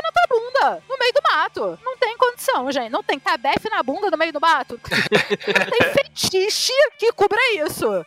Não tem. Abelha também é complicado, né? Eu não sei se tem pra cá, pra Amazônia muito, mas pro sudeste, pro sul, tem bastante abelha e meus amigos que já toparam com abelha, todas as histórias são bem desgramadas. Tem muito mamangá, só que daí a solução é corre. É, eu já fui atacado por ninho de vespa. Nossa. Eu levei. Tava de blusa de camisa longa, né? Que no campo a gente usa blusa de camisa longa. Aí eu dobrei ela até aqui a, a parte superior do braço. E eu tava puxando um fio. Puxando um fio pra poder puxar o transecto, né? Que é a linha onde a gente marca os pontos pra poder fazer algumas coletas de fitossociologia. E aí, nesse de puxar o fio, minha mão bateu bem no ninho das vespas. Eu só senti arder. Eu só senti arder o braço. Aí quando eu percebi que era vespa, eu já tava todo picado já. Nossa, Só na parte medo. visível do braço, eu levei mais de 20. Só na parte visível do braço. Ainda tinha a parte aqui de trás das costas, o braço e no rosto eu também levei. E aí, tipo, acabou a coleta, né? Você foi pro hospital? Não, eu me recuperei, eu fiquei lá tendo espasmos musculares jogado no chão. Ai, Mas bebi uma Deus. água, me recuperei e voltei pra fazer o que eu tava fazendo. Gente, que perigo. Mas é que só dá pra resolver assim, você não tem como chegar no hospital. Ai, Então, do tipo, ah, cara, resolve aí, vai passar e tá tudo certo. É, eu não sou alérgico, então tinha problema. Eu teria morrido, provavelmente, porque eu sou bem alérgica. Que assustador. É assustador. E esse negócio de cair na água também, os meus amigos que foram atacados falaram que, cara, não adianta. Você cai na água, os bichos ficam te esperando. Aí toda vez que você vai respirar, você toma picada. E aí, eles tomaram várias picadas no couro cabeludo por causa disso. Caralho! Então, o lance é correr, correr, correr como se não houvesse amanhã. E, na verdade, você tá em busca do amanhã, né? Porque se você ficar parado, não tem amanhã. Por isso É, a gente tem um código no campo, que é o seguinte: se alguém berra, corre, você não questiona. Você, Você simplesmente corre. Porque é a única coisa que a gente não brinca. O campo é uma grande sacanagem. A série que a gente gosta de fazer, quem é novo no time, a gente faz vários testes, né? Mas, cara, é total bullying. A gente pega umas pedras e fica botando na bolsa da pessoa quando a pessoa Isso não tá é olhando. muito legal. Isso é muito É legal maravilhoso. pra cacete, daqui a pouco tem uma pessoa cansadora atrás de você e você começa, porra, tu tá fora de forma, hein, brother? Nem consegue andar 5 quilômetrozinhos aqui, trilha fácil, uma trilha pica e tal. E você é assim, porra, sério? E o cara com 10 quilos de pedra na mochila. Tem várias paradas assim que a gente Não, faz. isso é maravilhoso. Eu gosto demais. Esse tipo de sacanagem é muito saudável. É muito bom. Só que tem uma palavra sagrada e que a gente nunca sacaneia, que é o corre. Corre é a palavra, como é que você fala? O safe word, sabe assim? Dos Uhum. 50 tons de cinza? É isso. Falou, corre, irmão. Tu só corre. Depois, quando você ainda tá vivo, aí você olha pra trás e fala: o que, que aconteceu mesmo? E é só assim. Mas aí, vocês tinham falado que tinha história com onça, né? Eu tenho uma, que na verdade é meio idiota. Eu tava no Mato Grosso, eu tava no carona, eu de chinelo, porque eu odeio usar bota, eu sinto muito calor. Então eu vou pro campo de chinelo, quando eu tô saindo do carro é que eu ponho a bota, né? E a perneira, porque é muito quente. Então eu tava ali de chinelo e tal, e do nada cruzou, cara, um tatu na frente do carro, e o tatu passou varado, assim, correndo muito rápido. E atrás do tatu passou uma onça. Ó, que doido. Aí a onça, no que ela tá passando, ela parou, virou a cabeçona. Olha, mais legal que tatu. Pois é, aí ela parou, virou a cabeçorra e olhou pra gente. Cara, quando uma onça te olha no olho, tu fala, sou mortal. E aí, o que, que eu fiz? Eu falei, caraca, essa foto vai bombar no Facebook. Érica. Aí eu tinha a máquina no bolso da calça, aquelas calças cargo cheias de bolsa. Tirei a foto, só que nisso a onça começou a correr pra dentro do mato. Ela voltou e começou a correr. Ainda bem. Só que daí eu entrei correndo no mato de chinelo pra Ai, tirar foto da onça. E eu não percebi o que eu tava fazendo. Eu simplesmente fui. Louca. Eu fui, porque eu tava tão empolgada, tipo, onça, que coisa linda, uma onça pintada. Aí, nisso, o carro, todo mundo, Érica! Aí eu só via isso lá atrás da minha cabeça, tipo, tem alguém me chamando. Será que eu tô sonhando? Até que daqui a pouco a onça esturrou. Aí a onça esturrou, eu, ih, caralho, por que, que tem uma onça esturrando? Eu, caralho, eu tô no meio do mato de chinelo atrás de uma onça. O que que eu tô fazendo, cara? Eu parei assim, aí eu fui saindo, parecia que eu tava cumprimentando a rainha, sabe é? Eu fui andando pra trás, sabe assim? Fui andando pra trás, fui andando pra trás, até que eu cheguei na estrada de novo. Entrei no carro e falei, gente, obrigada. Ufa. E essa é a minha história de onça. É História de louca, né? Eu podia ficar o resto do dia ouvindo história. Porque eu estou assustadíssima, mas elas são ótimas. Mas eu acho que eu queria focar numa coisa que o Cauê comentou antes da gente começar a gravar, que é uma parte meio escatológica da coisa. Ai, sim, boa. É uma curiosidade que eu mesma tenho, que é. E aí, como é que é essa vida de meio do mato? E eu acho que foi ótimo falar de cobra, porque você vai fazer xixi, você tem que fazer xixi aí no mato, né? E aí tem cobra, e tem outros bichos, e tem formiga que te ataca. Como é isso, gente? Como vocês sobrevivem a esse? Eu acho que o momento em que você fica mais vulnerável na sua vida toda é quando você tá ali fazendo seu xixizinho. Ou seu cocôzinho. Eu vou ser séria que eu acho que se adaptar à privada é muito mais difícil. Eu adoro fazer xixi e cocô no mato. Adoro. Aliás, meus assistentes de campo, eles falando que eu tenho que demarcar território, porque eu chego em cada parcela nova, eu vou fazer um cocôzinho. Eu adoro. Gente, isso é muito escatológico. Eu faço o cocô assim que eu chego. Aí, quatro horas depois, se eu tô indo embora, ou oito horas depois, dependendo do que eu tô fazendo, eu volto no meu cocô, porque eu gosto de ver os rola-bostas levando meu cocô embora. É o cocô. É, e daí eu ainda fico vendo como a comunidade de besouro muda de lugar pra lugar que eu tô. Fico falando, olha, tem essa espécie aqui que eu não vi antes. Eu adoro, cara. Eu acho a privada muito mais desconfortável, é gelada ali na coxa, sabe? Não curto muito, não. Adoro o mato. Érica, você pode estar fazendo xixi em cima de uma cobra. Já aconteceu, já aconteceu. Abaixei assim, agachei, fui fazer meu xixizinho, daqui a pouco passa a cobra entre minhas pernas. Eu saí pulando igual um sapo, porque eu tava com a calça baixada, não tinha como eu correr, aí eu fiquei dando uns pulos igual um sapo pra um lado e a cobra pro outro, coitada. Acontece, mas é tão mais confortável, cara, tão mais confortável. É, pra mim não é tanto porque como eu ferrei o joelho, né, naquelas de campo, Nossa, sim. Puts, ele nunca voltou ao que era antes, né, depois da cirurgia e tudo mais. E aí, pra ficar agachado, né, de cócoras, é meio complicado. Mas quando eu passei 20 dias em campo, eu tive que dar meu jeito, né? No começo eu tava um pouco assim, com vergonha, né? O intestino preso e tal. Mas aí depois eu vi, olha, não tem jeito, eu vou passar 20 dias aqui, eu vou ter que ir em algum momento. Mas foi, rolou de boas. Eu acho que só o que pesa, assim, é quando você tá numa quantidade grande de gente. E você fica num acampamento fixo por vários dias. E aí todo mundo usa, né? Os arredores do acampamento pra fazer suas necessidades. E aí depois de uns dias, aquilo ali vira um campo minado, né? Não dá pra ficar andando ali sem prestar É, eu ia atenção. perguntar justamente isso. Se, tipo, vocês definem um ponto específico, ou é qualquer canto que serve, ou além de qualquer canto que serve, é um canto que vai ser sinalizado depois ou não? É tudo no Não, freestyle. é freestyle. A gente fez no freestyle, mas talvez se a gente tivesse demarcado uma área pra fazer, talvez ficasse melhor. Porque chegou um momento que a gente andava nos arredores do acampamento e os arredores do acampamento inteiro tava com. Tu via, sabe? Ali que alguém cavou, que alguém cobriu alguma coisa e tudo mais. E fez alguma coisa ali. Pelo menos isso a gente tava fazendo. A gente tava fazendo igual gato, né? Cava e cobre. É, é isso que todo mundo no meu time faz, menos eu, porque eu quero ver besouro. que, aliás, falando em cocô, eu trabalhava com rola bosta, né, um tempo, isso no Mato Grosso. E a isca do besouro rola bosta é cocô.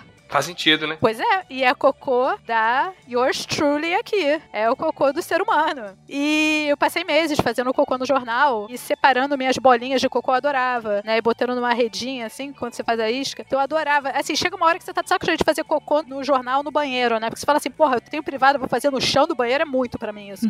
Mas eu passei meses nessa e você cria uma relação muito íntima com o seu cocô, né? Porque você fica assim, olha, eu tô sem verme, hoje a cor mudou um pouco, porra, eu acho que eu não tô comendo muita fibra. Tu fica mais ligado nisso, porque você tem que usar o seu cocô de isca pros bichos, né? Você quer fazer um cocô melhor pra eles, né? É, só que tem um problema, eu não tô de sacanagem. Como eu sou vegetariana, isso afetou minhas coletas. Ah, imagino. Tem um monte de bicho, teve gêneros que não apareceram na minha coleta. Aí o que que você faz? Você pede pros amiguinhos, você fala, pô, Bruno, tu pode fazer um cocô aí pra mim? e o mais engraçado é quando chegam teus assistentes de campo de manhã vindo trabalhar, cada um com um potinho aqui. Fala, Erika, eu vou botar ali no freezer, valeu? Aí você fala, opa, brigadão, gente, tava precisando de um cocô carnívoro. Bom, e eu acho que a gente já vai se encaminhando pro final desse episódio, que está maravilhoso e super divertido e assustador ao mesmo tempo. E aí eu vou pedir uma história aí para fechar. Alguém tem uma história que vale a pena fechar com chave de ouro esse episódio? Então, a gente, que eu trabalhei sempre muito mais no Sudeste, né? A gente trabalha muito em propriedade de pessoas. Então a gente sempre tem que chegar para as pessoas e pedir né? Isso é, parece um pouco óbvio, mas é isso mesmo. Pedi pra entrar na propriedade e tal. Tava com um amigo Goiás, né? Grande Goiás. Esse amigo aí, hein?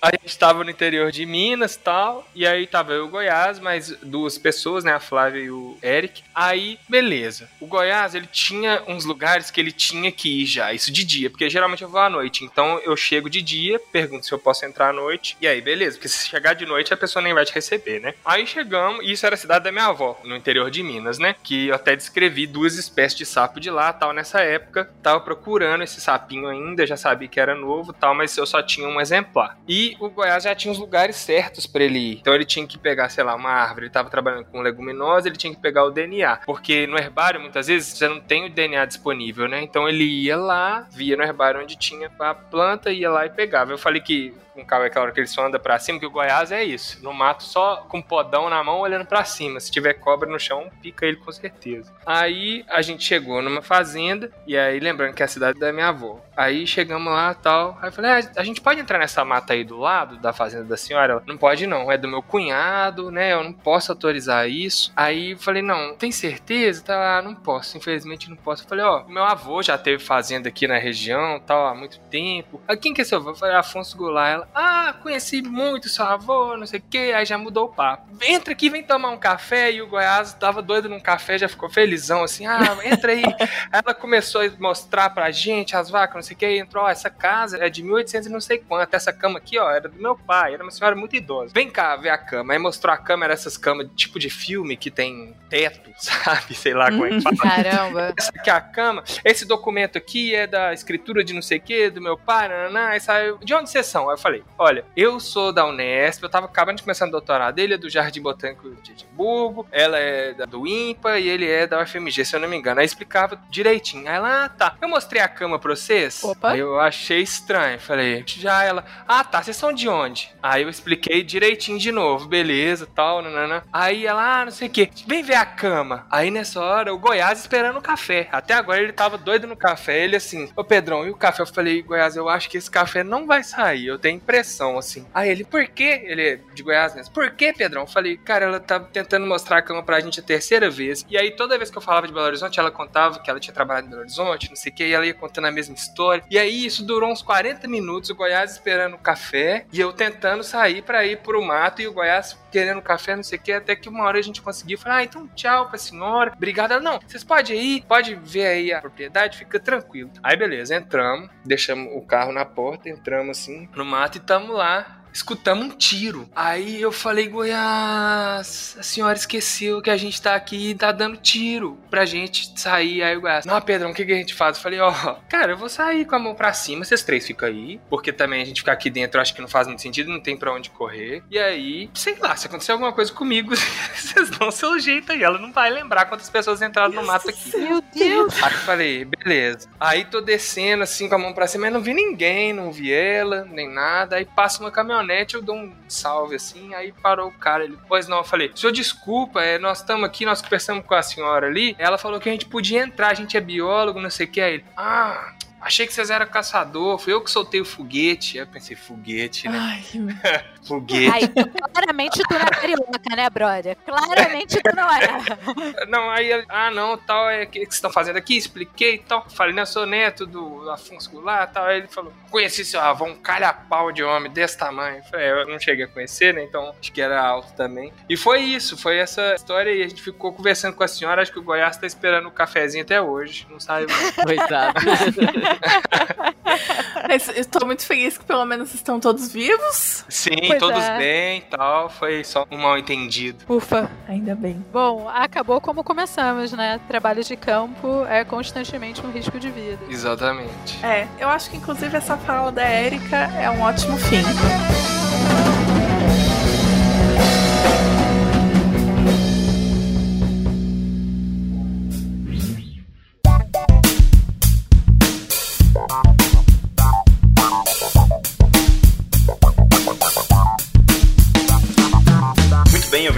Draconianos, esse foi o nosso episódio 232, Causas de Campo 2. E eu tô aqui pra ler os e-mails da última quinzena, do episódio 231 da Deixa Recomenda 5. Eu sou o Matheus Cortese. Se você quiser ser nosso mecenas, colaborando com Dragões de Garagem, você pode ajudar a gente através do Patreon, vai ter link no post. Lembrem-se que o Patreon paga IOF, então é uma opção mais pra quem tá fora do Brasil, ou se você não se importa de pagar o IOF. Mas eh, se você estiver por aqui e quiser evitar o IOF, você pode fazer pelo Catarse. O link vai estar no post também. Os valores são equivalentes ao do Patreon, só que em reais. Os links para doação estão no post. Ou confira na nossa página também na aba Seja Doador. A gente está reformulando as nossas recompensas e, reforma, eh, e formas de contribuição. Eh, logo, logo teremos novidades. Agradecemos muito, muito a, a todo mundo que tem contribuído. Comprem as camisetinhas do Dragão de Garagem pelo nosso link na Doppel Store. Cientirinhas. E falando em cientirinhas, geralmente às segundas e quintas tem uma nova do nosso queridíssimo Marco Merlin. Nosso programa no YouTube, Notícias de Garagem, tá em hiato, mas você ainda pode enviar sua pesquisa pra gente no contato dragõesdegaragem.com. A gente quer mostrar que o Brasil produz ciência de qualidade e se você tiver publicado algo recentemente ou defendido seu mestrado ou doutorado, conta pra gente. Manda um resumo explicativo e quem sabe não viram notícias na, na sua volta ao YouTube. E claro, os episódios todos seguem lá no YouTube. Se você não viu tudo, corre lá pra ver. Estamos em um momento de pandemia, né? Então divulgar a ciência é muito importante. Divulguem ciência e sigam canais da iniciativa do Science Vlogs. O DDG faz parte do Science Vlogs. E também acompanhem o Medicina em Debate, Papagaio de Primata, onde o Pedrão também colabora. O Pode Entender, o Midcast, o Microbiando e o Xadrez Verbal Especial Coronavírus. Escute a ciência, Cinema Consciência, DLC Ciência com Levi, 37 Graus, Mamutes na Ciência e Fronteiras da Ciência. Bastante gente precisa acompanharem. O canal do Atila no Telegram também, o Twitter dele, arroba o Atila, e também o canal dele no YouTube. Agora vamos para os e-mails. Nessa quinzena recebemos bastante cartinhas. Muito obrigado a todo mundo que mandou. E continue mandando, gente. Por favor, mandem mais. Nós tivemos três sugestões de pauta. Da Luísa Carvalho, uma sugestão sobre é, vossorocas. Do David Quiroga, uma sugestão do artigo dele, Discriminating Quantum States with Quantum uh, Machine Learning. Muito obrigado, David. A gente não costuma fazer episódios sobre artigos, tá? Mas cabe mais nos vídeos do Notícias de Garagem. Então, quem sabe quando voltar, quando a gente puder voltar com Notícias de Garagem, a gente consiga fazer um vídeo sobre o seu artigo, tá bom? O Michael Gasoli, que é, sugeriu um, um, uma pauta sobre poker, e essas são, esses foram os e-mails sobre sugestões de pauta. Também tivemos e-mails do Satoshi Kawata, né, que ele disse pra gente: Bom dia, cientistas. Queria dizer que amo os trocadilhos no início de episódios e que o trabalho de vocês é incrível. A gente gosta muito de fazer trocadilho, eu, por exemplo, gosto bastante. Que bom que nem todo mundo sofre muito com os trocadilhos, que tem alguém que gosta. Ele continua aqui: Ainda estou no ensino médio e esse é meu último ano. E ouvir os episódios me fez aprender muitas coisas. Até recomendei em algumas aulas quando o assunto tratado em sala era semelhante a algum episódio. Enfim, se tratando de mídias que vocês recomendaram, gostaria de saber se vocês recomendam algum anime ou mangá. É, obrigado por esse incrível episódio pelo ótimo trabalho. Abraços. Cara, eu não sei se eu teria alguma coisa pra recomendar de anime, porque faz muito tempo que eu não assisto os, as séries mesmo, assim. Eu tenho assistido mais os filmes. Eu gosto bastante do estúdio Ghibli. Tem um que eu assisti recentemente, que era When Marnie Was Here, eu não lembro o nome em português, que eu achei muito legal. E tem outro também que é, acho que é Sussurros do Coração, que é agora o meu preferido, assim. Mas assim, de série, não teria nada pra te recomendar que não fosse mais do, do mesmo, do mais é, famoso, assim. Nem mangá. E muito menos alguma coisa que seja de, de conteúdo científico, assim. Eu não, nunca vi nenhum desse tipo. Mas muito obrigado pelo e-mail, Satoshi. E espero que você continue gostando. E a Jaqueline Fortin Dietrich, espero que tenha falado o nome certo, mandou um e-mail pra gente também. Conta a história de como a mãe dela ficou doida dos podcasts, né? Por causa dela. Ela ouviu algum, algum dos episódios de, de indicações nossos sobre o Medo Delírio em Brasília. E a mãe dela já ouvia, ela acompanhava ela ouvindo os podcasts, né? Ficava assim, pô, o que, você tá ouvindo esse povo falando blá blá blá o dia todo? E a mãe dela é professora da rede de- pública de ensino, da rede municipal de ensino. Então, eventualmente, ela recomendou pra mãe dela o Medo Delírio e ela adorou, se encantou e ficou doida com os podcasts aí. Jaqueline conta que a mãe dela já ouviu o Carlos Evandro inteiro em menos de uma semana.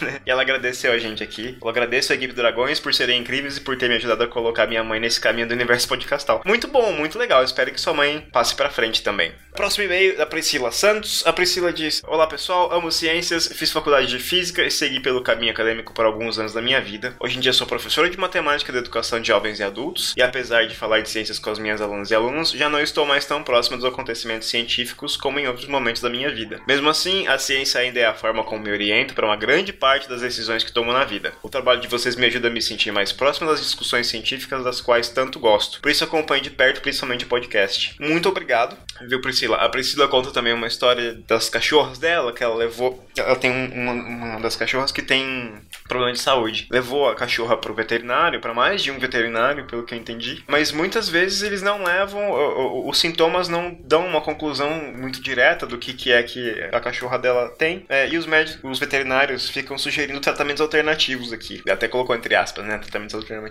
alternativos. Contou que só no ano passado ela foi em cinco veterinários diferentes e eles sugeriram tratamento com ozônio. Ela conta que recusou todas as vezes, mas continuou insistindo que é um tratamento com ótimos resultados. Falou que pesquisou alguma coisa, mas não achou nada que fosse uma fonte muito confiável. E ela mostra a vontade aqui, eu queria conseguir argumentar de forma mais robusta com esses veterinários. Até menciona que ó, muitas pessoas acabam topando esses tratamentos por falta de conhecimento. Priscila, eu acho que o caminho é mesmo isso que você falou, tentar procurar outros veterinários, tentar procurar ah, uma fonte confiável de informação. Eu acho que seria bastante interessante, como a sua sugestão, né, de fazer um, um episódio sobre ozonoterapia, mas pode ser um tema bastante difícil de, de abordar também. Mas muito obrigado pela sugestão, obrigado por compartilhar a sua história com a gente. Eu acho que esse é o caminho mesmo, viu, Priscila? Vai procurando outros, é, outros veterinários, alguém que pelo menos te explique é, direito ou te dê alguma fonte confiável sobre isso. Ter senso crítico é sempre bom, mas a palavra do profissional, no fim das contas, vai ser mais orientada do que a nossa, com certeza. Muito obrigado. E agora, para as mensagenzinhas do bot. A gente recebeu bastante mensagens também, bastantes mensagens. Temos uma aqui da Camila Cruz. Oi, é sempre bom começar o ano com indicações de coisas novas para conhecer. E o episódio 231 cumpriu a- com a missão. Fiz minha listinha, principalmente das séries indicadas, e gostaria de fazer algumas indicações também. Eu ouço muito podcast, mas para trabalhar eu prefiro ouvir música. Assim como a Tupá, não ouço nada que tenha uma letra que eu entenda, senão embola tudo. Acabo ouvindo música clássica ou trilha sonora de filmes. É, desse último, indicaria o compositor John Williams, responsável pelas trilhas sonoras de diversos filmes, como o clássico Tubarão, do Spielberg, Star Wars, Harry Potter e A Lista de Schindler. Outro compositor que recomendo é o Joe... Nossa, eu não vou conseguir falar esse nome certo nem a pau, me desculpa, mas acho que é Joe Hisaishi, responsável pelas trilhas sonoras das animações do estúdio Ghibli, como A Viagem de Chihiro.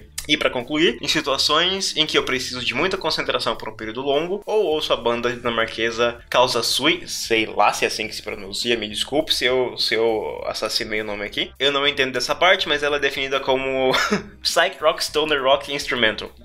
Beleza. O que importa é que me deixa mega focada. Indico o álbum uh, Euporie Kide, eu acho. Essa mensagem podia ser um e-mail, mas espero que fiquem felizes ao receber. Ficamos sempre muito felizes de receber a cartinha. Aproveito para agradecer por mais um ano de excelentes episódios e por alimentarem a minha curiosidade. Agora de ouvinte para ouvinte, assinem o... Ah, tá. Aqui ela manda um recado para os outros ouvintes. Assinem o Catarse. O grupo do Telegram é incrível. Se você não está lá, não sabe o que tá perdendo. Um grande abraço, respeitando todas as normas de higiene e segurança. Muito obrigado. Fica aí o recado pra galera. Ó, assinem o Catarse. Recebemos também a mensagem do Léo Bernardes, agradecendo pelo episódio de, de recomendações. Falou que também gostou, que anotou as dicas. A Cris Botica do Sítio, usuário Cris Botica do Sítio, que também parabeniza pelo episódio de recomendações e também falou que fez a listinha dela. Também recebeu uma mensagem do Henrique Inácio. O Henrique é, deu algumas sugestões de pauta e, cara, eu acho que você vai ficar muito feliz porque você deu bastante sorte, porque a maior parte das suas sugestões já são episódios. A gente já tem um episódio sobre Sol, é o episódio 132. A gente tem um sobre radioatividade, que é o 57 de radiação. E você falou também de estrelas e formação dos elementos químicos. E a gente tem o episódio 82 de formação das estrelas, em que a gente também fala da formação dos elementos químicos, tá bom? Então dá uma olhadinha nesses episódios 132, 57, 82. Eu acho que você vai gostar e eu acho que era o que você estava querendo. Enfim, chegamos ao fim de mais uma leva de e-mails, cartinhas, mensagens e sinais de fumaça. Muito obrigado para todo mundo que mandou. Por favor, continue mandando. Né? A gente tem o nosso bot do Telegram também e as redes sociais. No Facebook, a gente é barra Dragões de Garagem. No Instagram, arroba Dragões de Garagem. No Twitter é Dragões Garagem, sem o D, né? barra Dragões Garagem. E tem o nosso bot, que é o arroba Dragões underline bot. Assinem e, e avaliem nosso feed no iTunes, no Castbox, no WeCast, no Podcast Addict, no Google Podcast, Grover Podcast ou onde quer que você escute os seus podcasts. Muito obrigado. Comentem nos vídeos do YouTube, nos mandem e-mails. Aqui é o contato arroba dragõesdegaragem.com. Muito obrigado pelas mensagens mais uma vez e até a próxima.